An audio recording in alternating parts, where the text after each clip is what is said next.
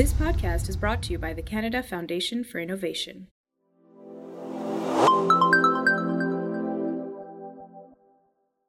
Imagine cancer chemotherapy without being able to control infection. Imagine open heart surgery, uh, organ transplantation, saving premature babies. All of this stuff is based on our ability to control infection. And without antibiotics, all those wonderful things that we've come to expect from modern medicine evaporate.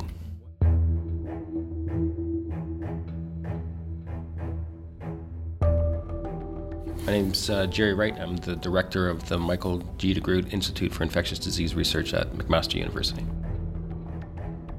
Antibiotic resistance has been called uh, an apocalyptic scenario by a number of public health uh, leaders around the world.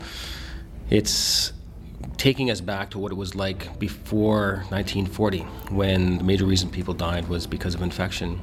Now, your chances of dying of infection are about 3%, whereas in, say, 1930, it was almost 60%. So, the reason for that is antibiotics and vaccines and all the wonderful things that control infection, and we're at risk of losing that.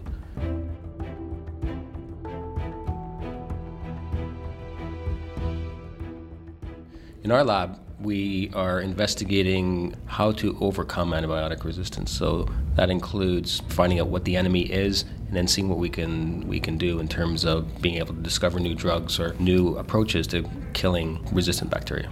Resistance is spreading like wildfire across the um, the planet because of modern transportation, because of all of these interventions that we're doing in hospitals, uh, and as a result, we have a really significant problem. One of the biggest issues that we face is that we don't we're not considering it in terms of evolution. We think of it as sort of a stochastic event, but this is an entirely predictable uh, process and it's been going on for millennia. So we really need to rethink how we look at uh, microbes and think about them in terms of their evolutionary history. And then we'll start to be able to rationalize why antibiotic resistance is such a significant problem and maybe even get ahead of it uh, instead of being trying to react to it.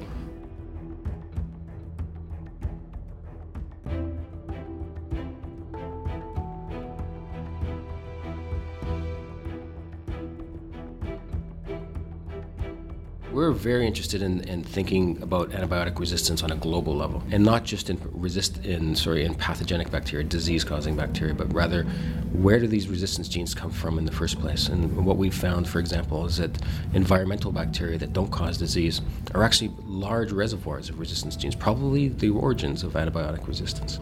And so these genes move throughout bacterial populations horizontally. So from one organism to another, they share DNA. So bacteria are notoriously promiscuous, having sex with each other all the time, and as a result, they share these these genes. And um, we're trying to understand these mechanisms in order to use that against these organisms to solve this problem.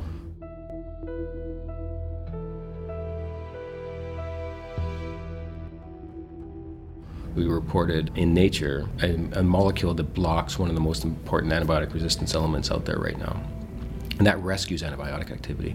That was a big day in the lab when we actually were able to give a mouse an infection with a lethal dose of, of drug resistant organisms, add the antibiotic, and add this compound. And when, the com- when this compound, this inhibitor of resistance, is added, the mice live. So that was the big eureka sort of moment that we were really onto something hot.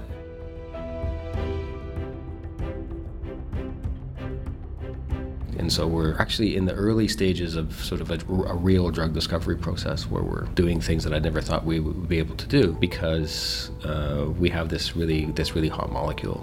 Um, so that's that's incredibly exciting. And time will tell whether or not it'll actually be a drug that we can use for people.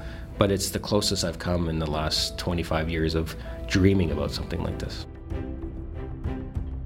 It's pretty exciting feeling to go back and look at where we started and where we are now. It really shows that you can stay in Canada and get things done.